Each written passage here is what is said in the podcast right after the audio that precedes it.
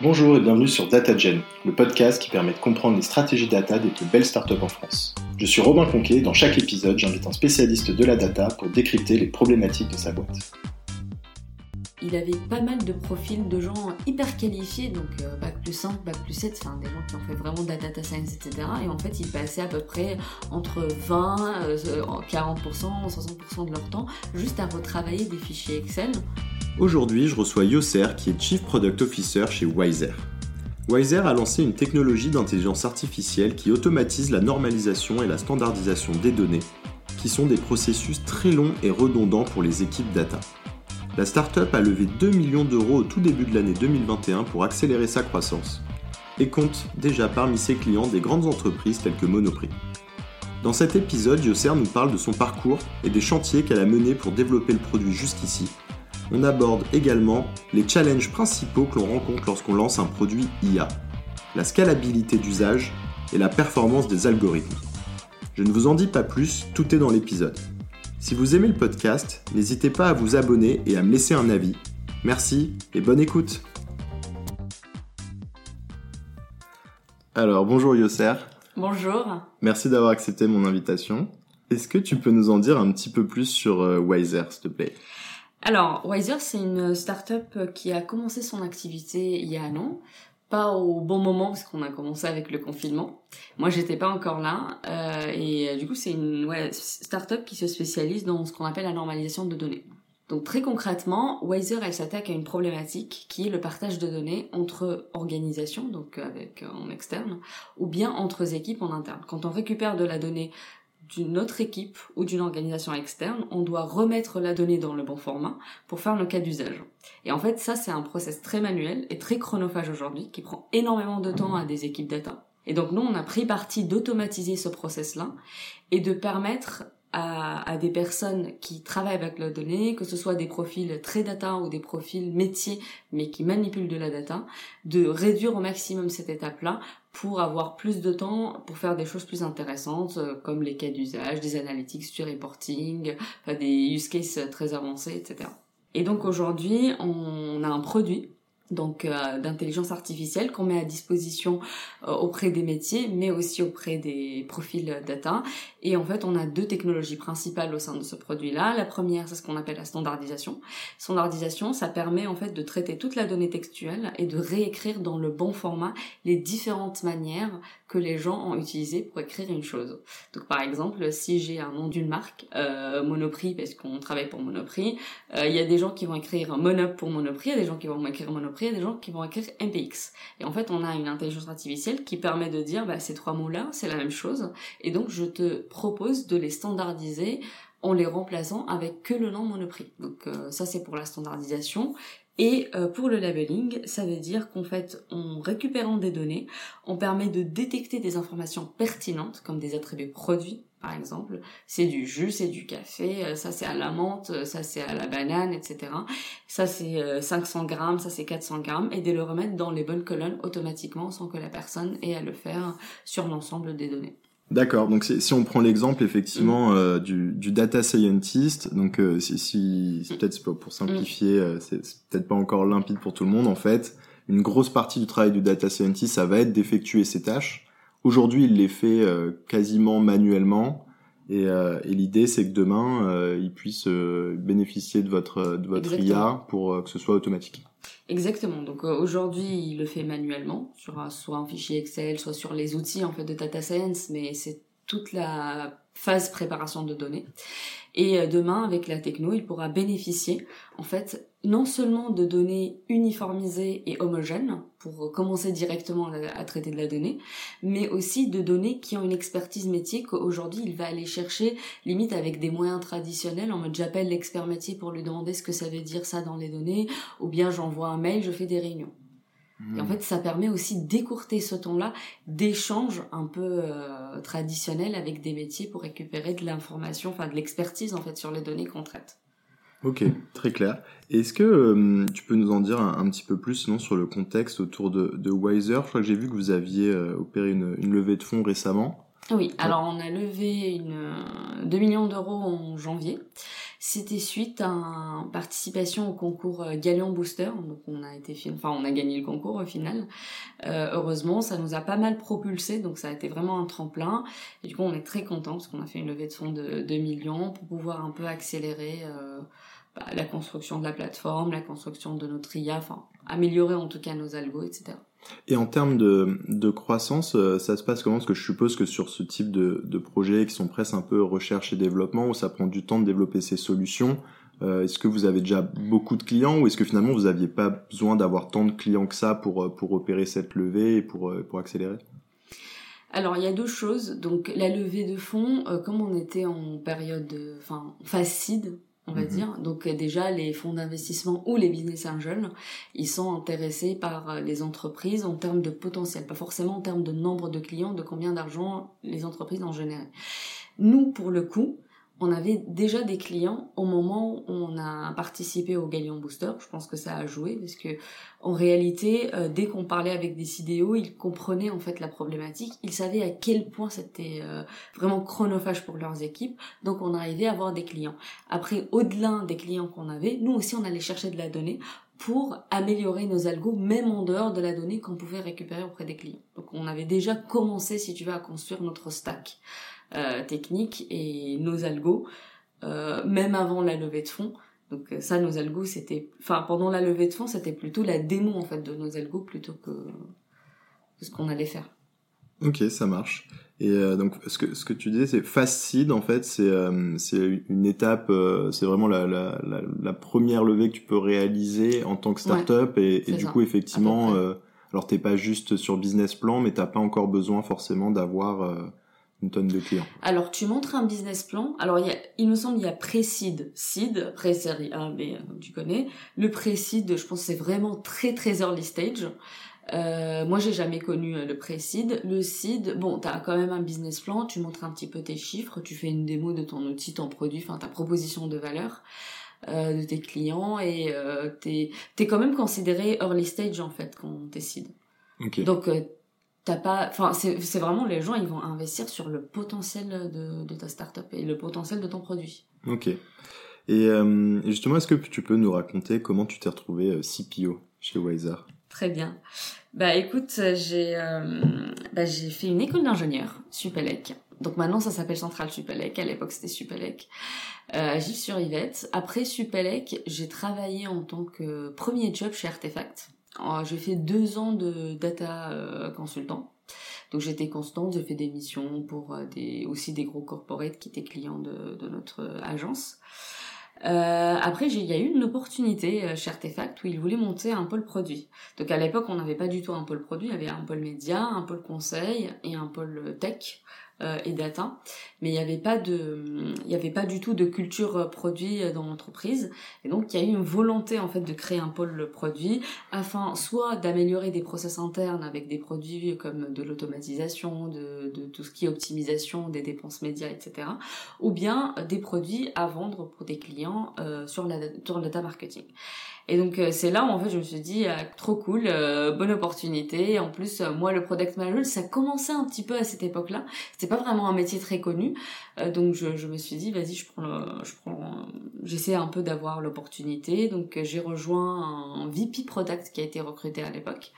Et on a monté ensemble, avec une autre personne aussi, le pôle produit. Donc suite à ça, j'ai fait euh, annonce Artefact en product management. Suite à ça, je suis partie, j'ai quitté Artefact et j'ai monté un projet entrepreneurial. Donc là, j'ai monté une marque de maroquinerie. Donc euh, ne me dis pas pourquoi. C'était un projet personnel. J'avais envie de, de créer autre chose que que, que ce que mon profil euh, très euh, très tech pouvait faire. Donc là, j'ai monté une marque de maroquinerie pendant deux ans. C'était une euh, super expérience, c'était très chouette. après ces deux ans-là, j'ai quand même, je me suis dit, allez, il faudrait qu'un peu que je revienne dans la tech parce que je suis restée un peu, j'écoutais un petit peu des podcasts de la tech, je regardais un petit, je faisais un peu de la veille et au final, ça m'a manqué. et comme j'étais un petit aussi toute seule sur le projet, c'était un peu compliqué en tant que entrepreneur solo. Donc euh, là, je me suis dit, euh, vas-y, je reviens dans le product management. Il se passe plein de choses. Donc là, j'ai croisé en fait Sébastien, qui est le CEO de Wiser. Euh, il y a eu un très bon fit. J'ai bien aimé la mentalité, l'ambition de la boîte, et là, je les ai rejoints. Ça marche. Du coup, on va rentrer un peu dans le vif du sujet. Tu montes le département produit chez Wiser. Ça consiste en quoi et quels sont tes gros chantiers?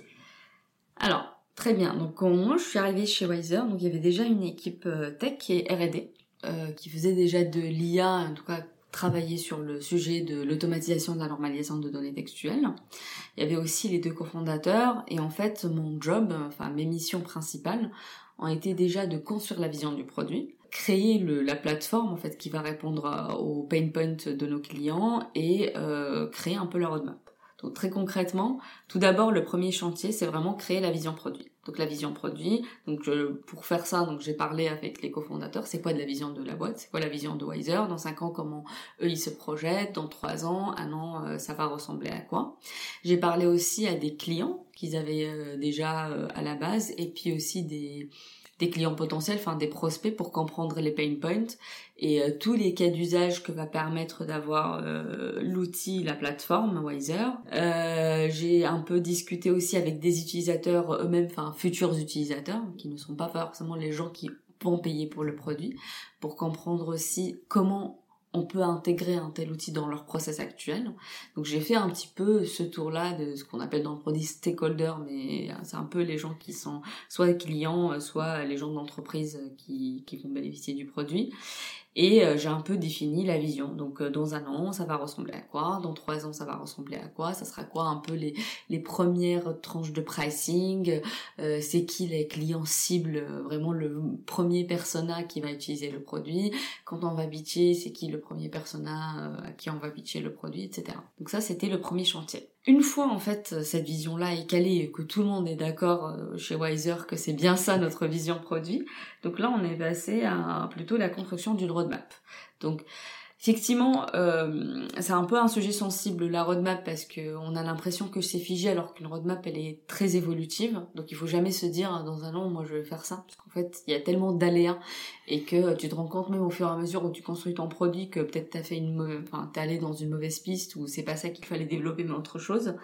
En gros, j'ai fait quand même un, une sorte de croquis de, de, de, roadmap en se disant, bah, si nos objectifs euh, dont on annonçait ça, bah, je pense qu'on devrait développer telle, telle, telle chose, euh, et euh, tels tels objectifs en fait. On voilà, tant de clients à tel euh, quarter, on doit avoir euh, tant de CA euh, de MRR quoi, le produit à tel quarter, euh, telles features sont grosso modo, etc. Donc l'idée c'est de partager un peu cette roadmap là avec les bah, les cofondateurs, enfin tout le monde chez Wiser quoi, pour que tout le monde soit d'accord sur voilà un petit peu notre feuille de route et pour commencer un peu à travailler dessus. Et dans la roadmap, tu as une partie qui est importante, qui est plutôt le MVP, enfin c'est quoi le minimum viable product qu'on va qu'on va créer et qu'on va commencer à commercialiser et comment après on va imbriquer en fait, rajouter des modules ou des briques pour renforcer le produit. Et euh, c'était un peu tout le deuxième chantier euh, que j'ai fait. C'était principalement la roadmap et euh, le MVP. Le troisième chantier, c'est plutôt de une sorte de management et plutôt culture de changement et enfin l'idée c'est d'instaurer aussi une culture produit chez Wiser. Donc effectivement il y avait une équipe tech donc c'est quand même une boîte tech. Euh, les deux cofondateurs euh, l'un venait du métier du conseil en strat euh, et l'autre il était chief data officer chez L'Oréal. Et en fait l'idée c'est quand même de de faire fédérer en fait tous ces gens là autour d'une culture produit qui est un peu différente peut-être de leur culture ancienne, enfin de leur culture ancienne, et de dire bah pour créer un produit, bah faut être très euh, très user centrique, faut aller parler à des gens, faut voir comment les gens utilisent ton produit, faut vraiment euh, que, que ce que les gens te racontent, ça soit un peu la bible entre guillemets, euh, tout ce qui est un peu test utilisateur, tout ce qui est euh, bah, euh, du test and learn en créant une petite feature, voir, voir, comment ça marche et puis soit décider de la de la garder, soit le, la, la, tuer en fait et passer une autre piste, etc. Donc tout ça, il fallait aussi que je l'instaure dès le début et donc c'était un peu le troisième chantier. Ok, très clair. Et du coup, tu disais effectivement qu'il y avait déjà une, une équipe mm. avant que tu arrives. Mm. Comment ça s'est passé euh, avant que tu arrives Du coup, en fait, il y avait un, faisait un, pilote avec un client euh, pour bien valider dans un premier temps euh, qu'il y avait un, pain point. Et mais il développait aussi déjà des solutions pour résoudre ces problèmes.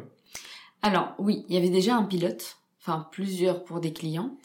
Euh, et euh, donc on a développé des solutions. Alors effectivement, ils ont fait un bon job parce que la partie R&D, on a, ils sont quand même restés dans une approche agnostique, euh, même s'ils développaient des pilotes pour des clients.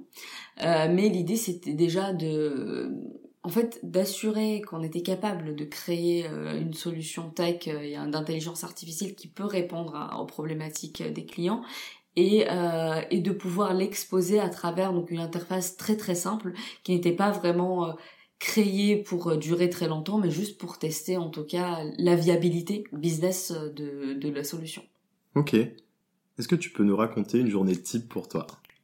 Alors, super. Je vais essayer de, de, trouver un peu, de rationaliser ce que je fais dans la journée. Donc, il y a euh, tout d'abord, il y a un ou deux créneaux dans la journée où je fais euh, ce qu'on appelle bah, des calls commerciaux. Donc euh, là, en fait, on est avec des prospects qui nous contactent ou bien nous, on les contacte pour leur pitcher notre solution, enfin notre produit. Euh, et donc, en général, ça consiste à un call avec des prospects, que ce soit des CDO, donc Chief Data Officer, ou bien ce qu'on appelle aujourd'hui enfin, des responsables référentiels ou responsables de les produits.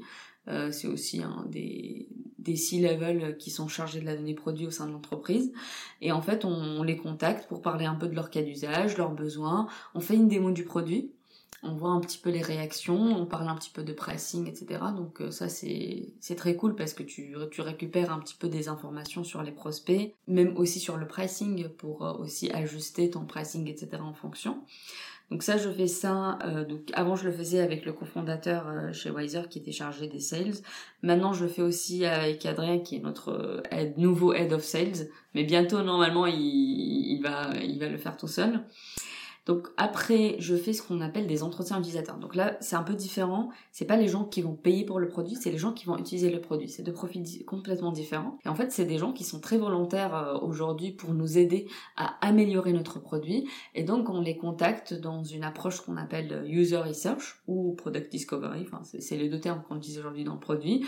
En fait, c'est des gens qui vont nous raconter leur quotidien, leur pain point, leur process actuel et en fonction de ce qu'ils vont nous dire, nous, on va comprendre là où en fait l'outil ou les nouvelles features auxquelles on n'a pas pensé peuvent être bénéfiques pour eux et peuvent, et peuvent automatiser euh, des, des process qui sont, euh, qui sont problématiques pour eux aujourd'hui. Donc euh, ça c'est la deuxième chose que je fais. Après il y a une troisième tâche que je fais dans la journée mais c'est très sont très produits. En fait j'ai un backlog que je gère, je repriorise, j'enlève des cartes, je rajoute des cartes, etc. C'était hyper classique, tous les products le font. Et je fais aussi des reviews ou des recettes. En fait, c'est plutôt des reviews de, de ce que les devs ont développé sur les euh, nouvelles features, etc. Et puis en fin de journée, parce que c'est un peu compliqué, euh, donc je fais un peu de la veille. Donc euh, je regarde un petit peu, soit des articles sur le product management, des trucs, c'est des méthodos quoi. qui m'inspirent, soit des retours d'expérience. En général, c'est assez intéressant les retours d'expérience, surtout que c'est un métier qui n'est pas non plus très démocratisé aujourd'hui en France. Enfin, ça existe de plus en plus, mais c'est pas très connu. Donc il n'y a pas beaucoup de littérature dessus. Et sinon, je regarde aussi, je fais un peu de la veille sur tout ce qui est data. Euh, IA, parce que c'est notre cœur de, enfin, c'est notre métier. Voilà. C'est à peu près tout. Ok, bah c'est déjà une, une belle journée. Ouais, quand tu dis que c'est le soir c'est compliqué, c'est qu'en fait t'as, ouais, bah, je, je suis fatiguée, donc euh, en fait je me mets dans un état un peu passif où je fais que de la lecture. Ok, non mais au moins c'est efficace. Hein. Je pense que c'est important de faire de, de la veille. Euh... Mm quotidienne. Et euh, quand tu parlais, c'est intéressant des utilisateurs euh, potentiels qui justement vous aident à améliorer le, le, produit. Vous en avez à peu près combien pour avoir un ordre d'idée? Alors nous, on se donne des objectifs de faire minimum trois interviews par semaine. Okay. Donc on fait quand même un process de recrutement qui est assez intense pour recruter ces gens-là. Mais euh, voilà, notre objectif aujourd'hui, c'est que toutes les semaines, on voit trois personnes différentes euh, pour faire des interviews, enfin de la user research avec eux. Après, ça peut aussi, euh, ça peut augmenter ou diminuer en, fait, en fonction de la phase et en fonction de ce qu'on veut développer.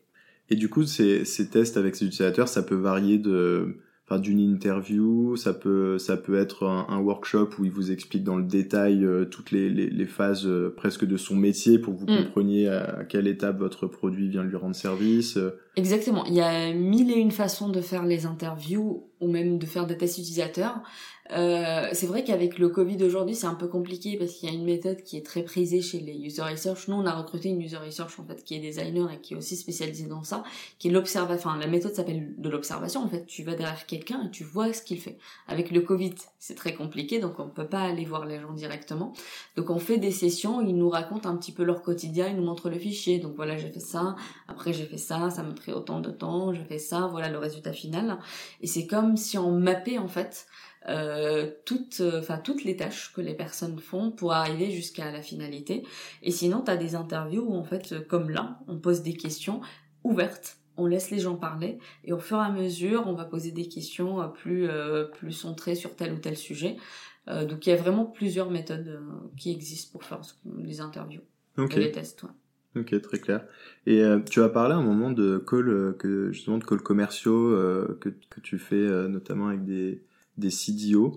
Euh, ce serait intéressant que tu nous dises un peu comment tu pitches justement cette solution euh, qui, euh, qui effectivement est utilisée plutôt par des opérationnels avec mm. des profils un peu tech. Comment tu la pitches à des profils un peu plus C-level, à des CDO en fait, pour notre produit, il s'adresse déjà à deux personnes, enfin, en tant qu'utilisateur. Il y a les profils tech, qui sont en général, eux, bénéficiaires du service, enfin du produit.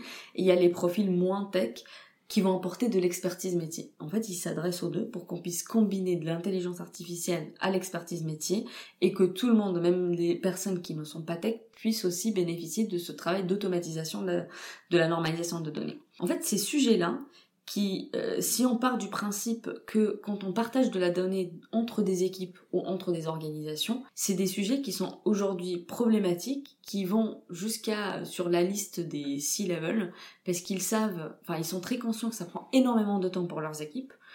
Euh, ils sont aussi dans une logique de je dois trouver des outils opérationnels mais qui me permettent en fait d'accélérer ou d'améliorer la performance de mes équipes et c'est en général en haut de leur liste, et aussi parce que eux-mêmes, quand ils récupèrent des cas d'usage métier, parce qu'ils ont normalement les CDO, ils ont une sorte d'équipe transverse en fait, où ils récupèrent des, des besoins des métiers et des cas d'usage qu'ils veulent mettre en place, bah, ils savent très bien qu'en fait la première, euh, la, première, euh, comment dire, le premier frein pour faire des cas d'usage avancés, c'est effectivement parce qu'on a des données qui sont très disparates, très hétérogènes, qu'il faut les croiser, parce qu'on a ramené de la donnée Google, mais en fait on doit la croiser avec de la donnée interne, parce qu'on a ramené de la donnée Facebook, mais aussi qu'on doit croiser avec la donnée d'une telle source de données. Et, euh, et les CDO eux-mêmes, ils sont vraiment pleins en fait dans ce type de chantier-là. En réalité, euh, heureusement pour nous, on fait pas de l'évangélisation. C'est-à-dire que quand on parle à des CDO, ils comprennent directement de quoi on parle. Ça prend deux minutes en fait. Ah oui, mais en fait oui, je, suis d'accord parce que mes data scientists, ils passent autant de temps pour faire ça. En fait, c'est pénible parce que les données, voilà, on a du mal en fait à, réconcilier les sources de données, etc. Et ça, c'est des chantiers, en tout cas des problématiques euh, qui sont vraiment importantes aujourd'hui pour les CDO. D'accord, j'aurais, j'aurais, j'étais pas sûr que justement un niveau CDO il soit mm. aussi euh, au, courant de, de, d'une problématique euh, aussi opérationnel. Aussi opérationnel, mais c'est vrai que si c'est ce qui remonte à chaque fois des retours d'expérience après avoir développé des, algorithmes ou, des cas d'usage en euh, data. Et notre CEO qui est Sébastien, il était euh, Chief Data Officer chez L'Oréal et, et, lui quand il a monté en fait la boîte, ce qu'il disait, il avait pas mal de profils de gens hyper qualifiés, donc euh, bac plus 5, bac plus 7, enfin des gens qui ont fait vraiment de la data science, etc. Et en fait, ils passaient à peu près entre 20, 40%, 60% de leur temps juste à retravailler des fichiers Excel, alors qu'en réalité, ces gens-là, ils sont beaucoup plus qualifiés euh, pour, pour faire ce genre de tâches. Et donc, euh, lui, c'était son parti pris pour automatiser ce process. Ok, très clair. Est-ce qu'il y a selon toi des challenges spécifiques euh, liés au lancement d'un produit data? Par exemple, on, dit souvent que, ce qui est compliqué dans le fait de, vraiment packager un produit qui intègre en fait un, un algorithme, c'est qu'à chaque fois qu'on va vouloir le commercialiser chez un client, il va falloir par exemple le, réentraîner sur la donnée des clients. Est-ce que c'est un challenge que vous rencontrez aussi? Oui, clairement. En fait, euh, donc y a aujourd'hui on parle de plus en plus euh, d'IA et produits. Avant on parlait que produits. Donc euh, pour le produit juste dans la tête de tout le monde, c'est plus des interfaces. En fait, on a juste un parcours utilisateur qui est fluide, on va faire des interactions. Enfin, la proposition de valeur, elle est, euh, elle est très facile à comprendre et hyper intuitive. Maintenant, quand on rajoute une couche IA et quand on fait un produit où la proposition de valeur, principalement, c'est de l'intelligence artificielle, il y a plusieurs challenges qui se rajoutent à je dois faire un parcours client euh, très fluide et, euh, et, et qui aboutit. Et donc là, les challenges un peu, c'est plutôt la scalabilité, effectivement, comme tu disais, la scalabilité d'usage. Ça veut dire que quand on crée euh, une intelligence artificielle, il faut qu'elle réponde à différents cas d'usage. De la même manière, pour euh, traiter, euh, par exemple, je prends l'exemple du produit, mais ça peut être n'importe quoi, pour des jus, comme pour du café, comme pour des chaussures, comme pour de la mode, comme pour des transactions bancaires, etc. Et donc, il faut en fait qu'on crée ce qu'on appelle, enfin, dans, dans, la, dans l'IA, des algorithmes agnostiques qui permettent en fait de traiter plusieurs cas d'usage sans faire du développement spécifique. Et c'est hyper, euh, c'est vraiment un, quand même une grande barrière euh, quand on veut créer un produit euh, IA. Donc ça, la scalabilité d'usage. Après, tu as aussi les performances de l'algorithme. C'est-à-dire à, à partir du moment où tu exposes tes algos et une intelligence artificielle à travers une plateforme, tout ce qui est taux de réponse des algos et performance des algorithmes, donc la précision, etc., ça devient primordial. Donc, quand tu un utilisateur, déjà, il ne doit pas attendre une heure pour que ton algo lui propose des choses. Si on est par exemple sur la prédiction. Donc il faut que ça soit du temps réel en fait. Tout dépend des cas d'usage, mais euh, effectivement, si on a de, on, a de la donnée qui se remet à jour euh, tous les jours, bah, l'algo aussi doit tourner tous les jours. Si c'est toutes les heures, les algos doivent tourner toutes les heures. Donc c'est un peu les challenges aujourd'hui qui ont plus de la création de juste le produit sur l'IA. Il y a un, autre challenge aussi auquel je pensais. Est-ce que c'est compliqué pour vous parfois de convaincre les clients d'envoyer leurs données euh, dans Wiser? Alors, ce n'est pas compliqué euh, parce qu'on a pris parti de ne pas traiter de la donnée personnelle. Donc aujourd'hui, il y a effectivement des cas d'usage qui existent forcément où euh, des clients ils nous font part de problématiques de noms, des prénoms, des adresses, etc. qui ne sont pas homogènes, où ils doivent les retraiter à la main. Nous aujourd'hui on a pris parti de ne pas traiter de la donnée personnelle, donc on rentre pas dans le cas de la RGPD. Euh, nous on traite de la donnée produit en premier lieu, on traite aussi de la donnée entreprise, mais B2B, enfin des noms d'entreprise. Euh, on traite, enfin en, tout cas on ne traite pas des données aussi sensibles. On traite par exemple des données de santé euh, dans des hôpitaux, etc., qui peuvent être des données euh, très réglementées et très sensibles. Euh, mais effectivement, la question se pose plus sur la sécurité. Où est-ce que nos algos tournent, sur quel serveur, où sont situés nos serveurs, etc. Et ça, c'est aussi des, enfin, c'est vraiment des questions que les entreprises, en tout cas les gros corporates français, bah, c'est parmi les prérequis en fait. Au fur et à mesure de vos échanges avec eux, vous avez identifié un certain nombre de, de prérequis qu'il fallait couvrir sur ce type de, de problématique. Et comment vous êtes organisé euh, chez Wiser? Parce que bah, du coup, tu, tu, parles effectivement de, de, enfin, de pas mal de complexité autour de la, de la scalabilité notamment. Euh, je suppose qu'il faut des, des, profils assez euh, particuliers. Enfin, même, même, je me doute qu'il faut des data scientists, mais est-ce qu'il faut euh, des, des, data scientists qui soient particulièrement spécialisés euh, ou compétents? Voilà, comment on lance un produit data comme Wiser en fait? D'accord. Alors chez nous, on a une équipe tech qui est scindée en deux. Donc à part l'équipe produit, mais l'équipe tech elle est scindée en deux. Il y a l'équipe IA, donc euh, purement de la R&D, et l'équipe un peu dev. Donc effectivement dans l'équipe dev les compétences c'est faire du back-end, front-end, etc. Dans l'équipe IA on a des profils qui sont très avancés NLP, donc euh, Natural Language Processing, parce que comme j'ai dit nous on traite de la donnée textuelle. Donc c'est vraiment une expertise si tu veux dans la data science euh, qui est du NLP. Donc euh, savoir euh, traiter de la donnée euh, textuelle avec des algorithmes de NLP. Donc ça c'est aussi ça peut être une expertise, enfin un profil. Et il y a des profils de data scientist qui sont un peu plus généralistes. Et puis il y a aussi des profils data engineer. Et là c'est plus tout ce qui est bah, industrialisation des pipelines de données. Donc toute la partie R&D, il y a une partie où c'est plutôt, bah, j'ai une problématique, je sais de créer des algos, en tout cas de, répondre à la question d'une manière rapide pour tester en fait si ça marche ou pas. Une fois nous on voit que ça marche, bah on le passe dans une forme plus industrielle avec des pipelines euh, bien calés, euh, optimisés pour le traitement de la donnée. Et ça c'est plutôt entre data scientist et data engineer. Ok. Et, du coup ils, ils itèrent entre guillemets, euh, donc c'est un peu ces bon, pas des binômes, mais c'est ces deux équipes qui vont travailler ensemble pour, euh, pour développer la partie euh, IA du produit, ou est-ce que toi aussi tu es très impliqué euh, sur les un peu sur le, product management entre guillemets, mais des, des, tâches qui sont très techniques comme ça? Alors, moi je suis impliquée dans le process parce qu'effectivement notre IA, elle est là pour servir le produit.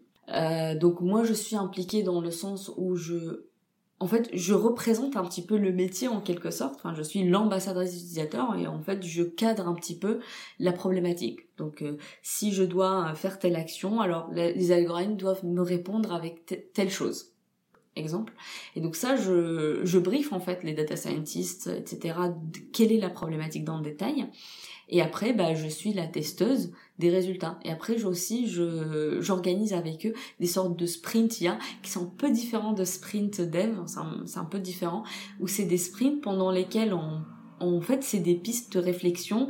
Euh, si on prend tel algorithme, est-ce qu'on va avoir une meilleure précision? Si on fait telle action, est-ce qu'on va avoir euh, de meilleures performances, etc. Et je suis au jour au jour. Après, est-ce que moi, je suis impliquée dans dans la technicité des algos, ça dépend des sujets. Parfois, j'essaie un peu d'aller plus loin que ce que mon job me permet de faire, euh, mais euh, des fois, vu il n'y a pas assez de temps, etc., donc euh, je suis pas impliquée dans la partie très technique. Non, non, mais effectivement, ça peut être déjà juste au niveau de est-ce qu'on est capable de récupérer la, donnée mm. pour, pour, par rapport voilà, aux besoins des, data scientists, ou comme tu dis, peut-être le, le format en, sortie Est-ce mm. qui répond bien aux besoins des utilisateurs ou la fréquence, un peu ce mm. dont tu parlais tout à l'heure. Euh. Et vous utilisez quoi comme techno chez euh, Wiser? Alors, on utilise des choses, euh, enfin, très classiques comme tout le monde, du Python et de l'Elasticsearch des fois, etc. On, ce qui peut être intéressant, c'est qu'aujourd'hui, on, on creuse de plus en plus ce qu'on appelle le no-code. Donc euh, c'est des, des outils en fait comme Babel euh, qui permettent de créer des interfaces rapidement, même pour des gens qui ne savent pas faire du code. Et ça c'est super intéressant pour les personnes, enfin les experts data qui euh, eux développent des algorithmes, mais où c'est hyper compliqué à expliquer à, à des personnes, enfin à des métiers. En fait ils peuvent développer très rapidement des interfaces qui leur permettent d'exposer rapidement le résultat de leurs algorithmes comme si j'étais un utilisateur, euh, je donne un input, il me donne telle prédiction, euh, je fais telle action et il, me renvoie tel résultat. Et, euh, et, nous, on est en plein dedans aujourd'hui. Je sais qu'en France, ça commence de plus en plus à démocratiser le no-code, donc c'est assez intéressant. Donc c'est Babel, par exemple, que vous utilisez ouais, chez vous? exactement. Ok, d'accord. Ah, je regarderai, je connaissais pas. Et on utilise aussi, alors on a vraiment commencé à l'utiliser pour nos outils en interne. on fait pas mal de tout ce qui est en fait testing des nouveaux algos, etc., on utilise Babel d'une manière euh, assez fluide et c'est très simple et c'est assez impressionnant comme outil euh, pour aller très vite sur le développement. Ok, par exemple, tu peux nous donner un exemple de, de test, comment vous l'utilisez? Par exemple, au début, sur la R&D, on, donc on crée des algos dans le process, et après on fait par exemple une action euh, sur l'algo pour voir si ça améliore la précision. Pour pour tester en fait la précision, il faut une validation humaine. Et donc derrière, on a créé une interface. En fait, euh, nous, tout le monde chez Wiser, il peut faire ça. Euh, en fait, on arrive sur l'interface, on a euh, des prédictions et en fait on valide ou pas et si se trompe on corrige. Mais d'une manière très très simple euh, et ça permet en fait de tester très rapidement euh, les performances de l'algo sur un vrai cas d'usage alors qu'avant euh, il fallait en fait télécharger que le data scientist télécharge un fichier Excel que le fichier Excel aille dans les mains de tout le monde. Et en fait c'est un peu compliqué même si des spreadsheets de travailler ensemble. Donc là avec l'interface c'est beaucoup plus fluide. Ça a été hyper rapide en fait de, créer l'interface. Et ça permet à tout le monde de tester comme si c'était un produit en réalité ok, donc en fait, tu as, une liste, euh, entre guillemets, tu peux te générer une liste de, de résultats d'algo, euh, de, de, suggestions de résultats mm. d'algo, et à chaque fois euh, valider si c'est voilà. si une Nous, c'était le cas d'usage dans lequel, pour lequel on a utilisé Babel. Ok, très intéressant. du coup, on arrive sur les dernières questions. Est-ce que tu as une recommandation de contenu à conseiller à nos auditeurs? Alors, pour les contenus, pour être complètement transparente, moi j'ai deux sources aujourd'hui, euh, enfin deux, trois sources que je regarde, en tout cas où je fais de la veille, etc. Il y a les articles médium des PM de Mano Mano et de Malte. Je trouve ça super intéressant parce qu'effectivement, ils parlent euh, de comment l'IA peut permettre d'améliorer le produit. Et donc c'est des sujets qui sont au cœur de leur métier et c'est super intéressant les retours d'expérience qu'ils font sur voilà effectivement la combinaison de produits et intelligence artificielle ou combinaison de produits et data. Euh, donc ça, c'est de bonnes ressources. Sinon, je regarde aussi à une nouvelle communauté, euh, je pense qu'elle est un peu récente, qui s'appelle AI Meets Product. Et en fait, ils font des événements euh, où c'est des podcasts ou bien des événements où c'est des tables rondes, mais à distance, où ils parlent de tous les sujets, toutes les problématiques qui est autour de l'intelligence artificielle et du produit ou data et du produit. Sinon, pour les personnes qui sont intéressées par le produit, moins les personnes data, mais plutôt produit, il y a une newsletter et un podcast qui s'appelle Clé de voûte, qui est assez intéressant, qui en fait parle de, de problématiques produits très concrètes et euh, c'est assez court, c'est un format de 20 minutes et la newsletter c'est en général trois liens et euh, c'est assez cool. Ah oui, je crois que je l'ai vu ce podcast, je l'ai mis sur ma liste. C'est de Timothée Frein. Ok, ça marche, merci pour le partage. Enfin, est-ce que tu peux me parler d'une équipe data en France qui réalise des beaux projets que je devrais interviewer? Donc il y a l'équipe Back Market euh, qui fait de très beaux projets. C'est une, nouvelle boîte, enfin c'est une marketplace que tu connais pour tout ce qui est objet reconditionné. Euh, et euh, depuis le départ, ils ont accès en fait euh, leur métier sur de la data. Et donc c'est assez impressionnant euh, la manière avec laquelle ils sont backés avec de la data. Je peux te mettre en, relation avec des gens là-bas pour discuter avec eux dans l'équipe data. Ok, bah merci Yosser. Bah très bien, merci à toi pour le partage et à bientôt. Merci. Merci d'avoir écouté cet épisode. S'il vous a plu, n'hésitez pas à me laisser un avis sur Apple Podcast ou iTunes. À bientôt.